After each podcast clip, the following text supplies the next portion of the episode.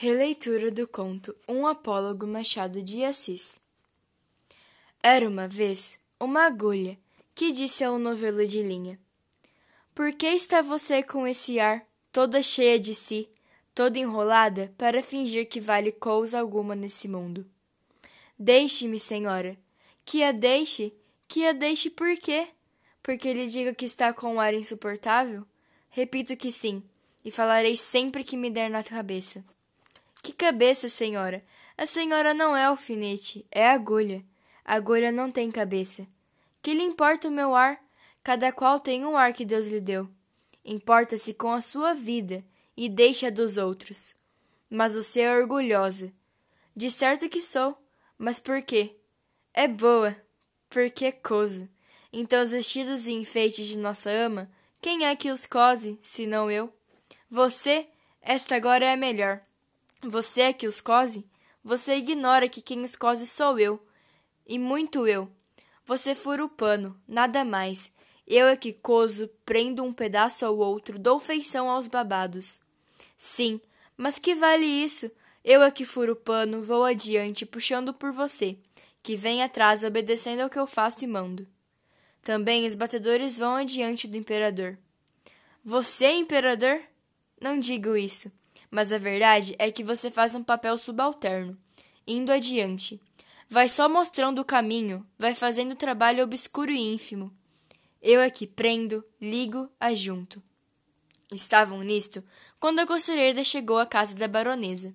Não sei se disse que isto se passava em uma casa de baronesa, que tinha a modista ao pé de si, para não andar atrás dela.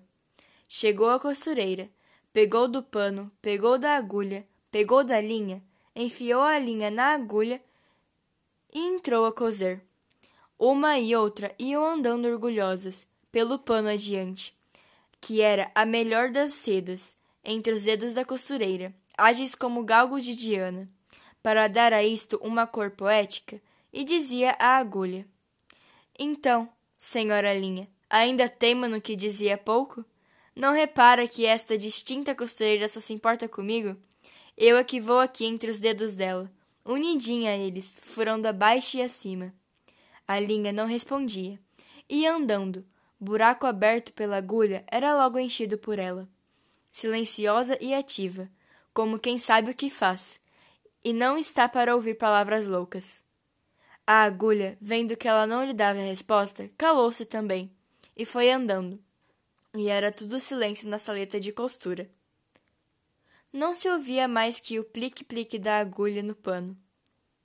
Caindo o sol, a costureira dobrou a costura para o dia seguinte. Continuou ainda nessa e no outro. Até que no quarto acabou a obra e ficou esperando o baile. Veio a noite do baile e a baronesa vestiu-se.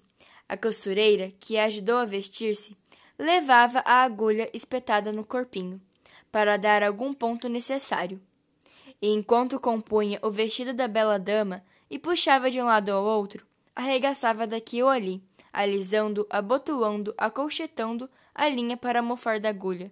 Perguntou-lhe: Ora, ora, diga-me, quem é que vai ao baile no corpo da baronesa? Fazendo parte do vestido da elegância.